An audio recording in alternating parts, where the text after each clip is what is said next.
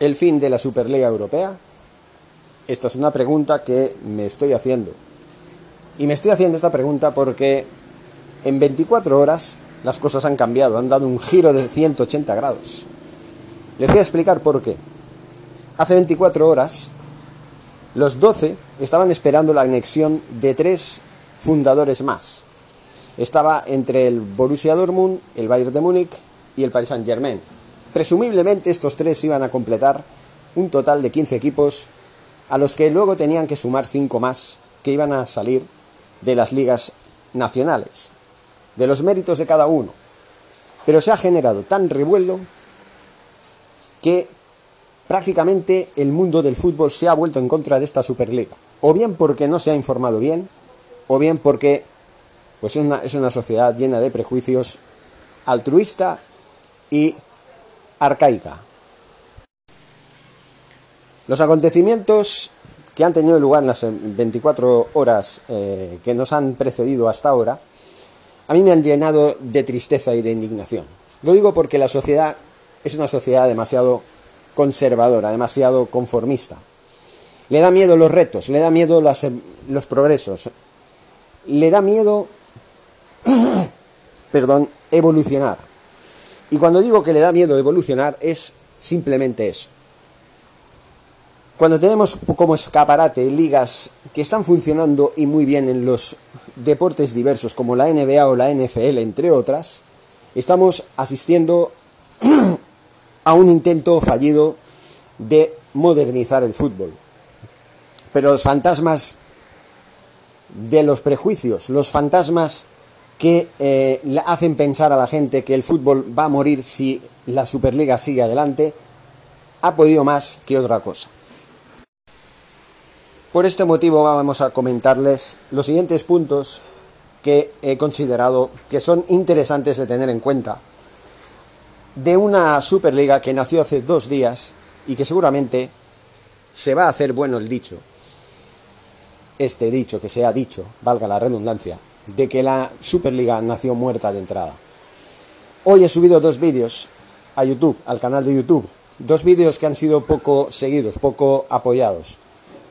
Lamento mucho que mi canal no solamente no crezca el número de suscriptores, sino que además mis vídeos ya sean cada vez más ignorados. Esto hace que yo me plantee muchas cosas con respecto al canal de YouTube. No lo voy a cerrar porque, claro, 1248 suscriptores es mejor que nada.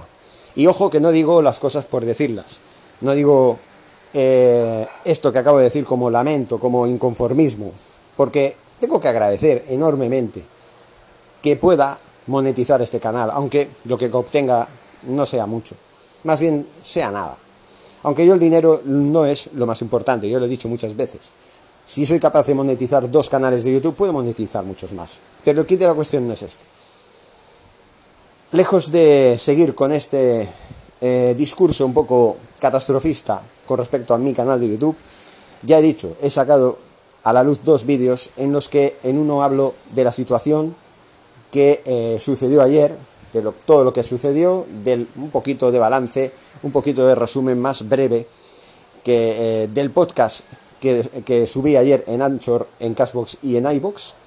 Y luego también eh, las novedades que se han sucedido horas después, como por ejemplo la estampida de la mitad de los fundadores de esta Superliga, que prometía mucho, pero que al final se ha convertido en nada.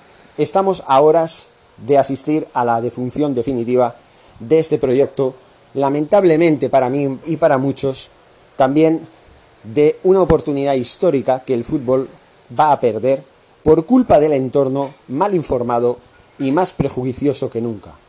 Es muy lamentable que el fútbol no progrese después de un tiempo en el que ha habido una crisis económica muy difícil de solventar en el último año por culpa de la pandemia y además que viene ya de tiempos difíciles económicamente hablando de la pasada década. Estamos hablando de una época oscura del fútbol que parece continuar. Deudas insalvables para clubes que han hecho lo que han podido en estos últimos 12 meses de pandemia, pero que el problema que hemos tenido de que el público no asista a los campos y las pérdidas económicas que han suscitado aquellos tres meses de parón que tuvieron eh, que forzadamente convocar por parte de los estamentos eh, deportivos por culpa de la pandemia hace ya un año, todo eso se ha vuelto en contra y hay muchos clubes que posiblemente en los próximos meses tengan que desaparecer o tengan que descender de categoría porque no pueden afrontar los problemas económicos. Esta Superliga hubiera dotado de dinero a los clubes más importantes y a la postre hubiera dado oportunidades a otros equipos de las ligas nacionales para subir más escalafones, para crear una Superliga en condiciones y una segunda competición que hubiera sido la misma Champions que se ha venido jugando hasta ahora, con más caché y más prestigio si cabe, para luego dar el salto a la Superliga. Si hubiera podido haber un acuerdo entre la UEFA y los equipos o los clubes que han fundado esta Superliga, que solo ha durado dos días, parece que va a morir en pocas horas, se hubiera podido llegar a un acuerdo para validar esta Superliga, que tuviera la aprobación de la UEFA y que la UEFA hubiera ayudado a los colectivos, a los fundadores de esta Superliga, a crear una segunda competición del nivel de la Champions, para que hubiera sido el trampolín para que los ganadores los cinco mejores de, esta Champions hubieran jugado la Superliga del año siguiente. Solamente se hubieran tenido que poner de acuerdo en esta temporada para que la Superliga hubiera arrancado la siguiente temporada. No esta temporada que viene, sino la otra, una vez ya se supieran los cinco equipos que fueran a jugar la Superliga del año que viene. Por supuesto, los equipos fundadores ya estarían clasificados. Hubieran habido más voluntad para llegar a un acuerdo entre ambas entre ambos colectivos, podríamos llamarlo así. Pero no ha habido más que amenazas, presiones y ninguneos y desprecios por parte del entorno y por parte de las entidades deportivas, tanto las federaciones nacionales como las internacionales. Ha sido una puñetera vergüenza y a mí me causa no solamente indignación, sino también tristeza, porque se ha perdido una oportunidad histórica de avanzar hacia un fútbol mucho más innovador y más moderno que el que teníamos hasta ahora. Bien, vamos ahora hablando de los puntos. El primer punto habla de lo que ha sucedido en estos últimos tiempos, en estas últimas horas, con el City y el Chelsea como protagonistas. Eh, ambos clubes se replantearon la situación, pensaron en que a lo mejor era mejor irse de, esta, eh, de este proyecto innovador como es el de la Superliga. Y, y bueno, después de ver que el entorno tampoco es que fuera muy eh, conciso y muy benévolo con ellos, cedieron ante las presiones, ante la presión de la monarquía inglesa, ante la presión de los políticos, el gobierno, hasta intervino el gobierno, el gobierno de, del Reino Unido y de la iglesia mismo. Y claro, tuvieron que ceder ante la presión y anunciaron a bombo y platillo que se retiran del proyecto de la Superliga. Y ojo, eh, porque eh, me acabo de enterar que el príncipe Guillermo, el príncipe Williams, es miembro de la Federación Inglesa de Fútbol o algo así. Y eso ha hecho mucho daño a las aspiraciones de estos seis clubes, no estos dos solamente, el resto, el Manchester United, el Liverpool, el Tottenham y el Arsenal también han tenido que ceder ante la presión y se han retirado del proyecto de la, de la Superliga. Ojo, hasta el Arsenal ha tenido que hacer un comunicado por carta a sus aficionados pidiéndoles perdón por la afrenta de querer jugar una Superliga que le hubiera dado mucho más renombre y más prestigio, si no otra cosa más. Es lamentable estas situaciones, estas circunstancias, yo lo digo así de claro, yo me postulé ayer y anteayer muy a favor de la Superliga, pero así son las cosas. Yo le he disfrutado durante el día de ayer el cuando sucedió todo, cuando se aprobó la Superliga oficialmente y se confirmó de que se iba a jugar esta Superliga hace dos días, yo lamentablemente me vi en unas circunstancias en mi casa, en el lugar donde vivo, que me impidieron a dar la noticia justo en el momento, en primicia, antes que nadie, porque yo cuando me pongo, me pongo.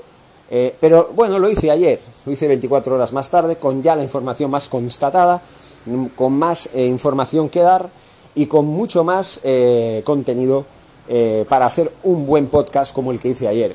El de hoy no va a ser menos que el de ayer. No va, no va a tener los tintes alegres que tenía el de ayer, pero bueno, aquí estamos para informar, para bien y para mal. El segundo punto habla de que la UEFA agradece el cambio de postura y les ofrece dinero a los clubes ingleses. Y luego habla la UEFA de que no es un estamento corrupto, de que no le importa el dinero, que respeta unos valores. ¿Unos valores de qué, señores de la UEFA? Si ustedes están comprando a los equipos, a los clubes que se han retirado, se han retirado de un proyecto innovador como es el de la Superliga, eh, porque han cedido a unas presiones injustas y desproporcionadas, además por falta de información. Esto no se le puede llamar agradecimiento ni respeto de los valores. El problema es que ustedes, eh, con esta Superliga Europea, ustedes estaban viendo cómo se les acababa el chollo, el ganar dinero altruistamente. Se han visto, eso sí, obligados a pagar más dinero, a invertir más dinero, a buscar más empresas, como diría yo?, que financien el proyecto de la nueva Champions League, que a saber cómo va a ser. Una Champions League que dentro de tres temporadas iba a tener un formato que a nadie le gusta, y eso es cierto, lo que han dicho varios youtubers y varios medios de comunicación. Una Champions League que merece un cambio para que todos estén contentos y se haga olvidar esto de la Superliga. ¿Cómo, lo va, ¿Cómo va a ser?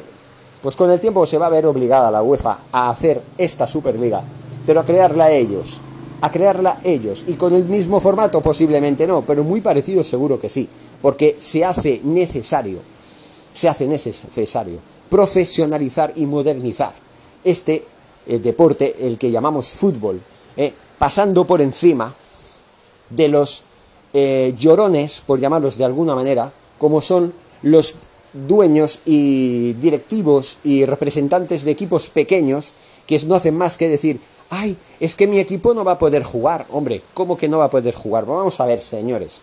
Señores, yo qué sé, del Wolfsburgo, o señores del Rahamsa Rostock, o señores del Torpedo de, de Jamaico, o yo qué sé, de equipos pequeños, del Fútbol Club Andorra, ¿eh? Por poner un ejemplo.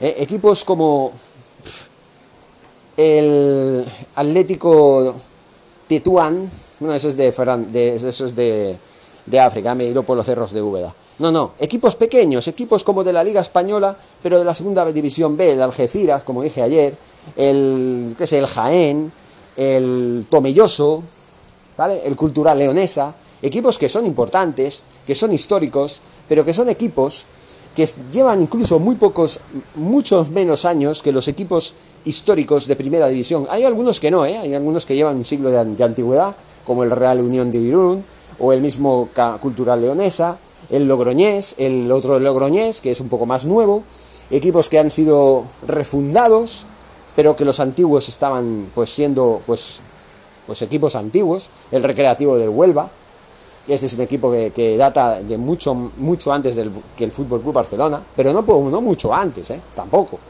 Pero sí, nació antes que el Fútbol Club Barcelona.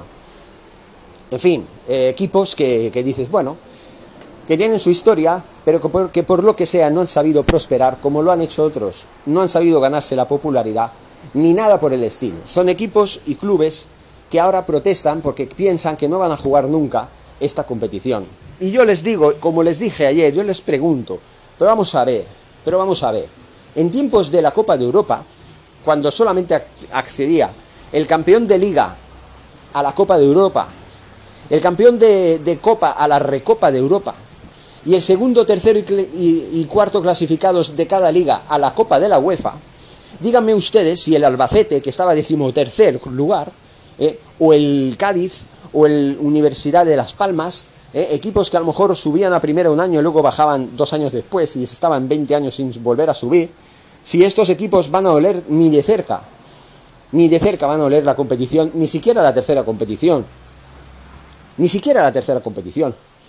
Y ahora que volvíamos a tener tres competiciones con la Conference League, ahora resulta que en lugar de abarcar más equipos para que puedan jugar en Europa, incluso los situados en séptimo u octavo lugar, va y no, lo que hacen es reducir las plazas y poner a los mismos representantes, el, número, el mismo número de representantes de equipos que van a jugar en Europa, del primero al sexto, como, como este año, como el año pasado, como el anterior y como el anterior. Lo único que ahora, en lugar de ser dos equipos, van a ser uno los que jueguen la Europa League y los de la Conference League, que eso sí que es una competición nueva que va a empezar la temporada que viene, pues lo van a jugar los sextos clasificados y según como en algún que otra liga y según qué circunstancias que se puedan dar, el séptimo clasificado. Es bastante lamentable, bastante lamentable que se valore tan negativamente el, eh, la iniciativa de un grupo de clubes que son los más fuertes de Europa, los más fuertes de Europa, ¿eh? se valore tan negativamente esta, esta iniciativa de crear un, una competición al estilo NBA, en parte, en parte digo, digo estilo NBA porque los grandes van a estar ahí, y es normal, se han ganado el derecho a estar ahí, ellos son los fundadores, ellos tienen derecho a participar. Y los que vayan a participar de manera aleatoria son los que pues reúnan las condiciones deportivas, eh, como ya he dicho antes, ¿no? y me estoy repitiendo, pero es que es preciso recordarlo. ¿eh? Los cinco eh, de los 15, pues habrían una, una serie de cinco invitados que podrían participar. Ahora qué, si siguieran los seis que están ahora, en Liza y siguieran con ese proyecto de, Superliga, tendrían dos opciones. Si se quedan solos, crear esa misma Superliga Europea entre los equipos de la Liga Española y los equipos de la Liga Italiana, que son los que quedan. O bien invitar a los otros equipos a hacer una competición similar a la Champions y, bueno, hacerla de otra manera. Eso podría darse, pero eso ya sería una ruptura y eso sería un poco ridículo, porque ya sería una liga muy corta en, jornadas y ya no sería lo mismo. El proyecto era muy bonito cuando se eh, pretendía hacer con ese cupo de 15 equipos fijos y 5 variables. Para mí no era un mal proyecto y lo sigo diciendo. Vamos por el siguiente punto, porque esto va para largo. Y dice lo siguiente, ya hemos pasado por lo que el Arsenal se disculpa ante su afición con una carta, ya lo hemos dicho. Y atención porque aquí salió el señor Gerard Piqué, un jugador que está acabado deportivamente, que en esta temporada ha estado en la mitad de la temporada lesionado y ahora se cree que porque ha vuelto ya tiene que ser titular por cojones. En estas ocho finales que nos quedan para acabar la liga, hablaremos mañana largo y tendido cuando ya empezamos a afrontar el partido de este jueves, que transmitiremos por, por supuesto, por Twitch. El próximo partido, el día 22 de, de abril, entre Barcelona y Getafe. Un partido interesante, un partido muy importante. Y también el Atlético de Madrid contra el Huesca. Son dos partidos vitales para que el Barça, si lo gana, se pone segundo y amenazaría nuevamente al Atlético de Madrid con eh, quitarle el liderato si no gana ese partido contra el Huesca. Esos son ya otros datos. Pero eso sí, estamos ahí en liza, ¿vale? Y el señor Piqué, como ya digo, estamos hablando de Piqué, que siempre ha dado la nota, hablando a veces más que, más que lo que le corresponde, no podía faltar sus declaraciones. Bueno, de hecho aquí ha hablado todo el mundo, despreciando la Euroliga, a la Superliga, perdón, despreciando a la competición esta que se han inventado o que se han querido eh, fundar entre los mejores equipos del mundo, no de Europa solo, eh, y dice lo siguiente, ayer era una fiesta, hoy hundidos, el chiringuito de Florentino. En fin, esto es una...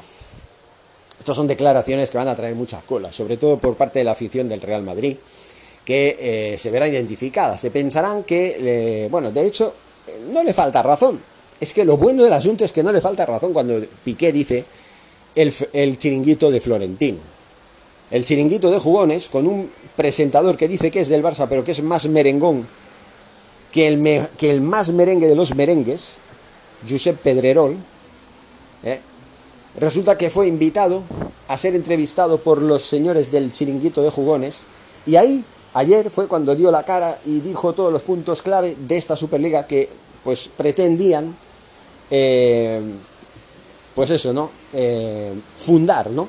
para que a partir de esta temporada que viene, a partir de este mes de agosto, pudieran empezar y bueno, con muchas ganas. Yo, la verdad, hubiera estado con muchas ganas.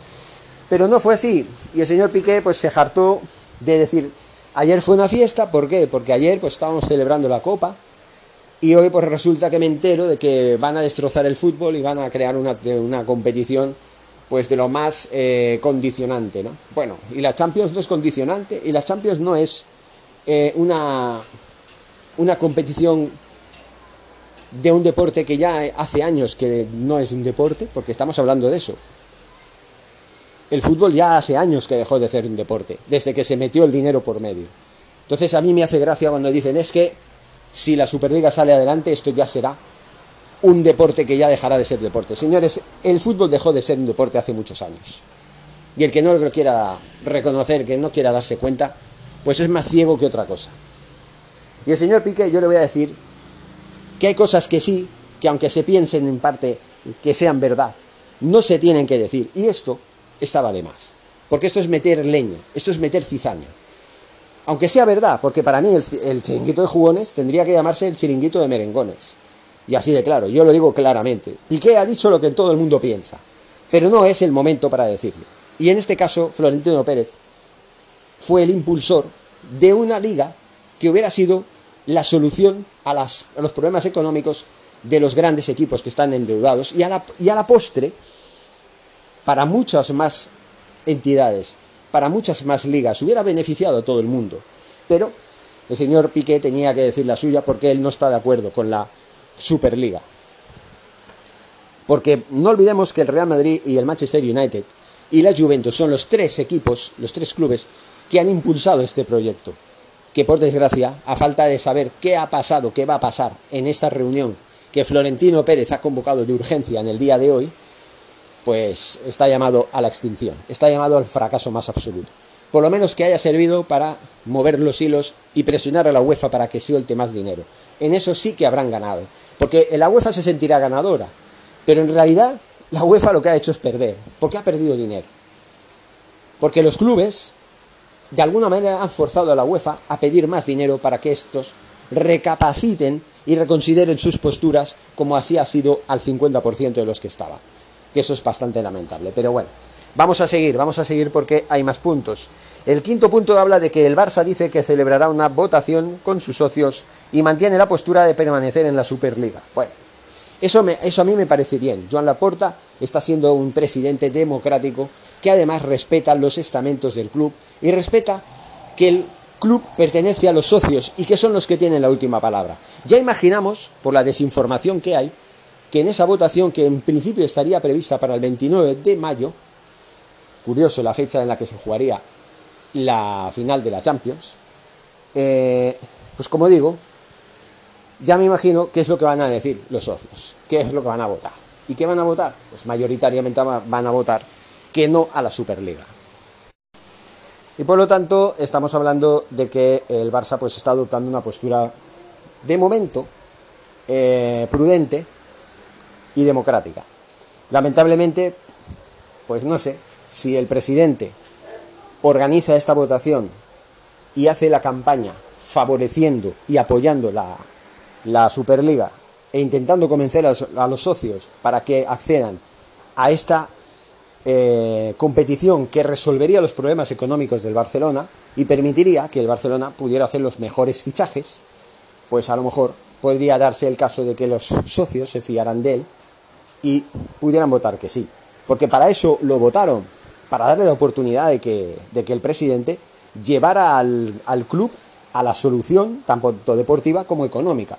Aquí se demostraría claramente hasta qué punto las, los socios del Barça son eh, capaces de asimilar un proyecto que podría ser un proyecto solucionable eh, y eh, contundente de cara al futuro eh, exitoso de nuestro club, ¿no? Veríamos a ver, ¿no? Por otro lado, vamos con el siguiente punto. Eh, habla de Ceferín, que le dice al City, bienvenido de nuevo a la familia del fútbol europeo. ¿A la familia del fútbol europeo? ¿O a la tuya, señor Ceferín? El señor Ceferín, por si alguien no lo sabe, es el actual presidente de la UEFA. Y la UEFA es, como dije ayer, y no lo voy a repetir porque si no ya sería demasiado alargue, eh, se podría decir claramente, claramente, que el, pues le favorecería, o mejor dicho, el señor Ceferín, cuando habla de la familia, se refiere a su familia, para que no le falte el dinero para vivir de puta madre y tener todas esas comisiones que recibe de manos de agentes, eh, tanto de clubes como de jugadores, cuando les conviene. Ya me acaba de llegar una información de última hora eh, diciendo que la reunión se ha establecido ya, se ha concluido y se ha llegado a una conclusión muy clara. La Superliga queda suspendida, al menos provisionalmente, hasta nuevo aviso. Suspendida, no sé si definitivamente de momento es provisional, pero de momento se suspende lo que es la Superliga Europea.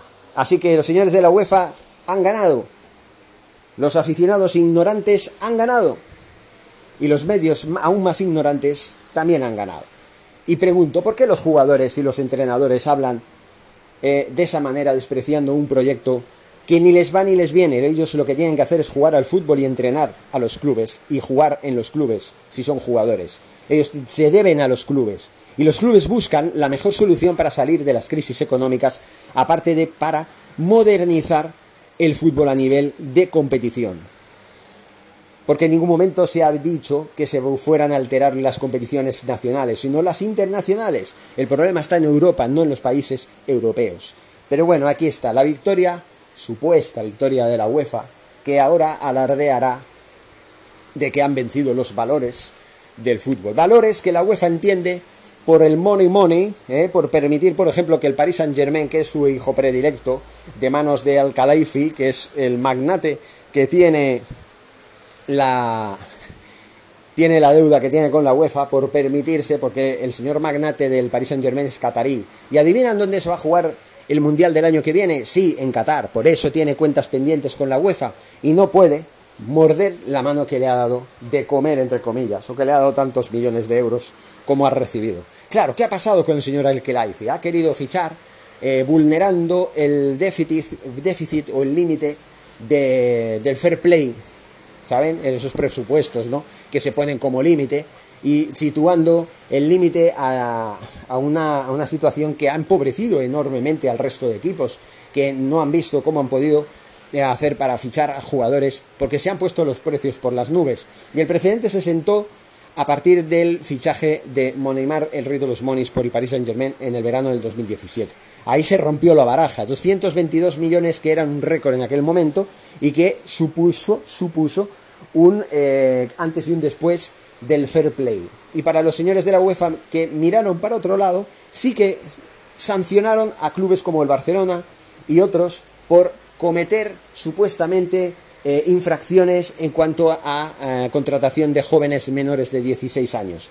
Anda y que se vayan a la mierda los señores de la UEFA.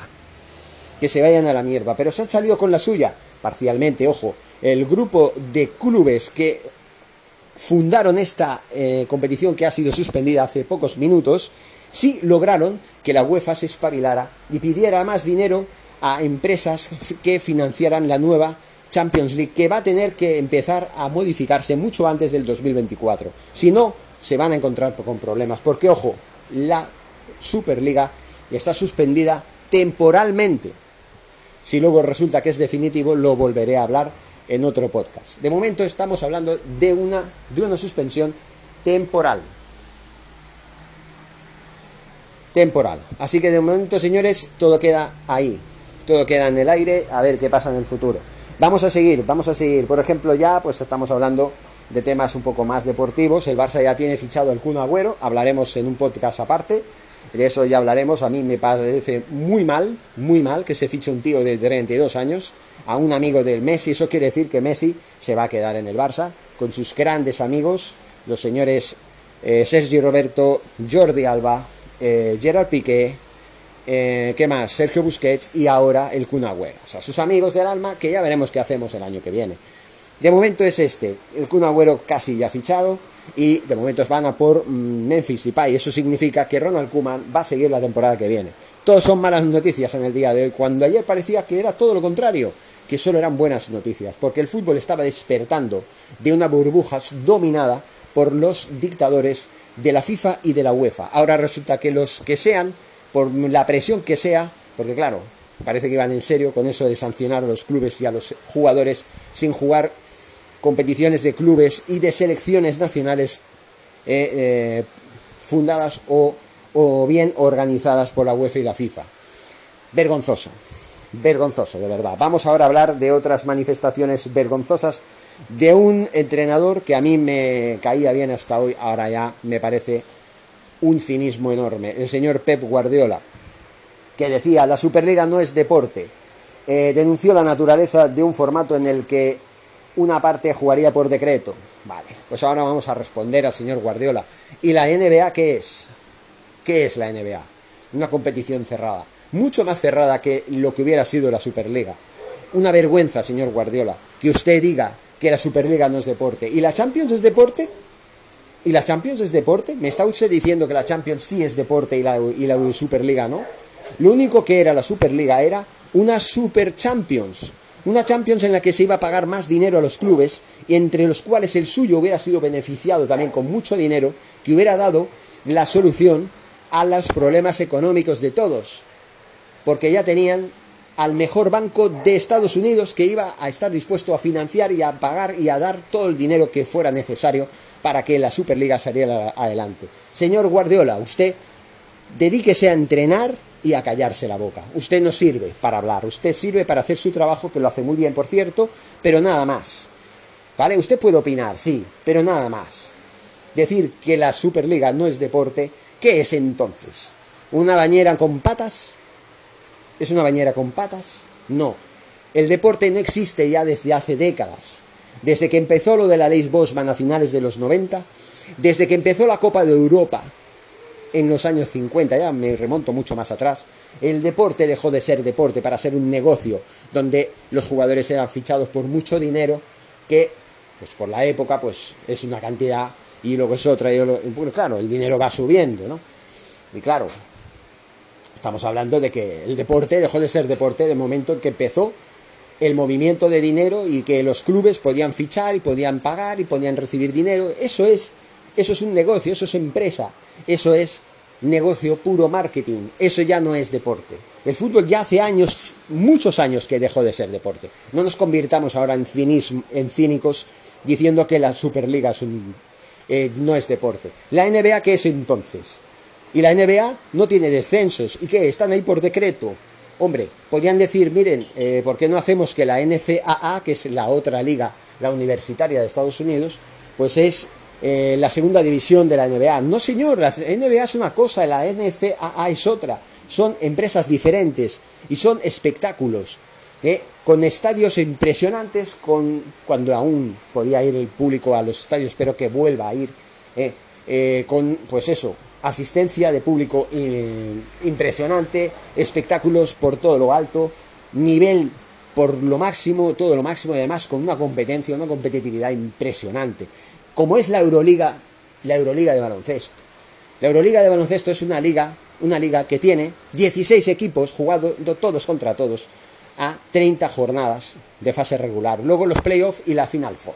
Es una competición similar a la, a la Liga CB a la liga italiana, a la liga francesa, a la liga tal y a la liga cual. Las mejores ligas de Europa de baloncesto, entre ellas la, la griega, la israelí, la española y la italiana, que son las mejores, ¿vale? Entonces a mí no me vengan con historias de que si el fútbol ya no es fútbol o el fútbol es fútbol y luego la de la Superliga no es fútbol.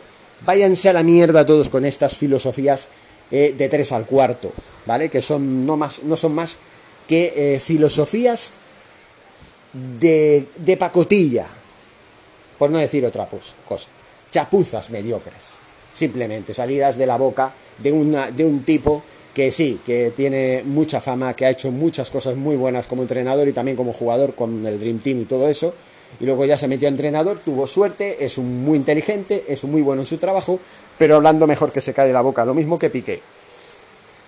Es lo mismo que Piqué. En fin, vamos también a seguir hablando porque luego también el noveno punto dice lo siguiente, parece que hay un, clamor general en contra de la Superliga a nivel social, jugadores y afición. Eso es lo lamentable, que la UEFA ha conseguido, ha conseguido eh, promover esa tesis. Eh, de alguna manera, como digo, pues ya se ha hablado, se ha hablado de cosas así, ¿no? Que todo el mundo está en contra de la Superliga, porque como digo, la UEFA pues ha hecho lo posible para que eh, la información, esta información, pues se divulgue ¿no? por la sociedad, ¿no? Eh, como haciendo campaña, ¿no? campaña negativa contra una competición que le haría sombra a la propia UEFA, tanto a nivel deportivo como a nivel económico. Y ese es el problema en el que nos hemos visto, una desinformación enorme, una obcecación de la gente en pensar que el fútbol eh, iba a morir en el caso de que la Superliga eh, saliera adelante. Eh, youtubers como Rafael Scrick, que yo esa, me, me he desuscrito porque no me parece lícito que él haya hecho una campaña durísima en contra de la Superliga, haciendo gala de una necedad y un egoísmo enormes. Pero bueno, es igual, él tendrá sus eh, teorías, él defiende mucho el, fútbol de segunda B, de tercera división, y se piensan que, claro, los pequeñitos pues no van a poder hacer nada, ni van a poder jugar nunca en una competición europea. Hombre, ¿cuándo han jugado una competición europea esos, esos clubes, señor Rafael? Eh, ¿cuándo lo han jugado? Pues prácticamente nunca, para eso tienes que jugar en primera división, tienes que clasificarte para Europa, tienes que ganar una Copa del Rey o a lo mejor una liga, o quedarte entre los cuatro primeros, o los seis primeros como mucho. ¿eh? Entonces no me vengas a mí la moto, señor Rafael Skrick, ¿no? Pero bueno, que yo respeto su postura y todo, y sigo diciendo lo mismo, ¿no? Que es una pena que la sociedad en sí se haya enrocado en contra de un proyecto que hubiera sido muy bueno para el futuro del fútbol. Pero bueno, es lo que he dicho, ¿no?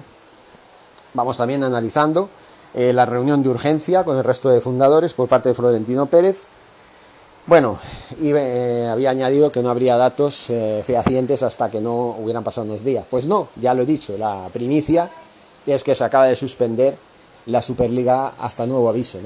Van a dar un tiempo para, para congelar el asunto, para que se olvide un poco, o para intentar analizar un poco la situación, a ver por dónde pueden contraatacar en algún aspecto, y si no pueden, pues lo dejarán correr, pero de momento pues lo dejan ahí congelado, no van a seguir adelante con el proceso, hasta ver qué pasa en el futuro, ¿no? porque también se tienen que terminar las competiciones de clubes como la UEFA, Champions League y todo eso, ¿no? claro, quieren dejar que dejen de haber conflictos, que las semifinales de las dos competiciones, tanto la Champions League como la Europa League, se disputen sin ningún tipo de problema y bueno, sin ningún tipo de contratiempo, ¿no? Entonces, terminemos la temporada, habrán dicho, va, vamos a dejar que pase todo Vamos a enfocarnos también en la época en la que estemos ya con la Eurocopa, que son unos cuantos los que juegan, el resto de clubes están descansando, habrá tiempo para reunirse, habrá tiempo para estudiar la situación, supongo que habrán dicho eso, y dejémoslo de momento ahí y ya está, ¿no?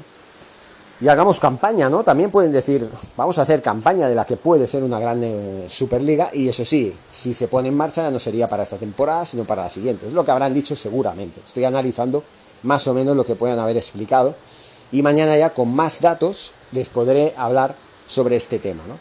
Y ya pues eh, siguiendo el repaso, eh, bueno, la advertencia de Florentino a los directivos de, de José María Bartumeu en, hace unos meses, eh, bueno, dijo, entre otras cosas, dijo, será muy duro ir en contra de la UEFA. Bueno, pues, pues sí, ha sido duro, pero no han durado ni nada, ni un asalto.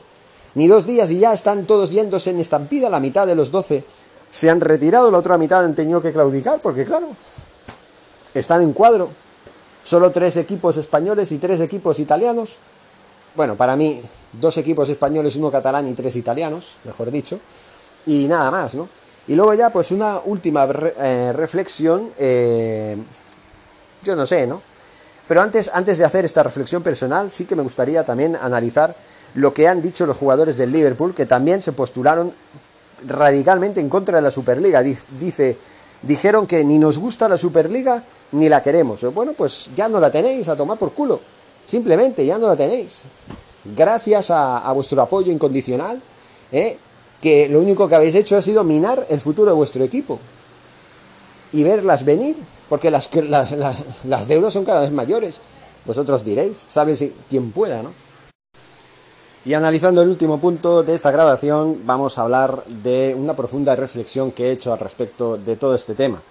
No sé si estarán ustedes de acuerdo conmigo, pero yo creo que algo inteligente que podrían hacer los 12 que han tenido que retirarse de este proyecto, lamentablemente, es algo que sería muy interesante a tener en cuenta. Ustedes saben que aparte de los clubes, eh, ellos pues tienen una cantera, tienen una serie de equipos que van jugando en categorías inferiores y eh, escalonadamente pues tienen el filial, que es el equipo que es la antesala al primer equipo. El Barcelona, por ejemplo, tiene el Barcelona B, el Real Madrid tiene el Real Madrid Castilla, etcétera, ¿no?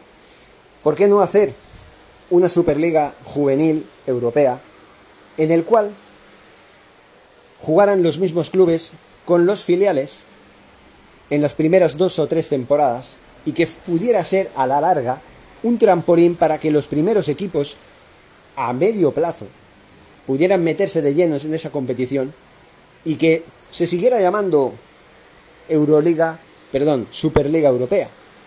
Superliga Europea. Que le pongan junior o no le pongan junior. Que a lo mejor si le ponen junior no tendrán problemas con la UEFA, pues podrían meter a jugadores del primer equipo jugando también en el filial y repartiéndose entre las competiciones de la UEFA y las competiciones de esta Superliga Europea. Echa la ley, echa la trampa, como los Juegos Olímpicos, que juegan eh, los sub-21 y a lo mejor pueden jugar dos o tres jugadores mayores de 21 años.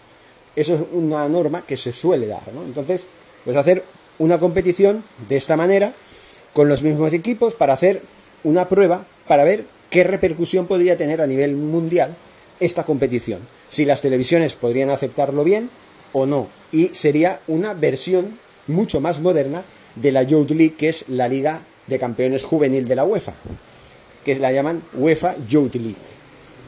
Yo creo que sería muy interesante valorar esto, o los filiales o los equipos juveniles, retirar a los juveniles de la UEFA y meterlos en esa competición que podría perfectamente ser una prueba para que el mundo viera que no pasa nada, que aquí no se cambia nada, que aquí las competiciones domésticas seguirían siendo. Incluso no tendrían que retirar a los filiales de las ligas nacionales. Podrían seguir jugando en las categorías que estuvieran jugando, pero a la vez que jugaran esa competición que podía ser un trampolín. Y que pudieran fichar porque recibirían dinero igualmente, dinero igualmente, a lo mejor menos, porque es una, una competición juvenil, sería una competición inicialmente juvenil. Entonces podrían ser que en lugar de recibir 300 millones de euros, pues pudieran recibir 150, la mitad. Pero bueno, ya sería un trampolín importante porque con ese dinero podrían hacer fichajes importantes de edades similares. Y por supuesto podrían repartir a la plantilla del Fútbol Club Barcelona, por ejemplo, que parte jugar a la Liga Española y en esa misma semana, mientras el primer equipo juega el partido de la Champions correspondiente, el otro, la otra parte del equipo, unos cuantos jugadores del primer equipo, eh, que tengan pues eso, doble ficha entre el equipo filial y el primer equipo. Bueno, pues que ese equipo juegue la Europa, eh, la Superliga Europea, con ficha de primer equipo y de segundo.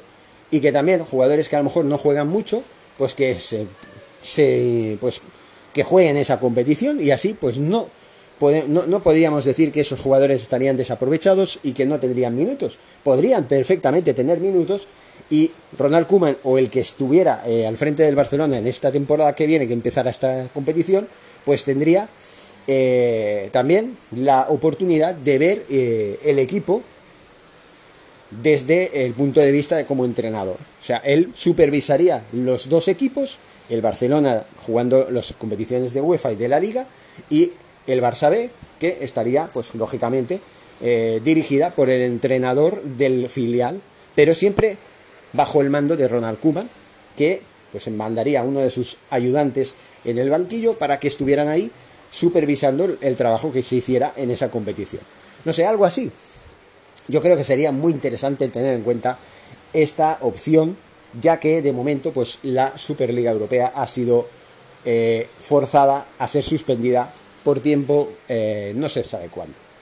Y con esto ya concluyo, señores, esta eh, esta, eh, bueno, por llamarlo de alguna manera, estoy tan indignado que no me salen ya ni las palabras, esta grabación, este videoprograma, videoprograma no, este radioprograma, este podcast, desde Cashbox, desde iBox y desde Anchor para todos ustedes. Nos vemos en futuros audios, nos escuchamos en futuros audios, en que vamos a ver, vamos a ver cómo sale la voz esta ahí ondulada y que pues parece que estamos hablando tanto. En fin, señores, nos escuchamos. No olviden suscribirse a estas plataformas de podcast, de episodios, de radioprogramas. Y sigamos, señores, sigamos con el eh, fútbol, que es a, media, a fin de cuentas lo que más nos gusta. Hasta pronto y Forza Barça.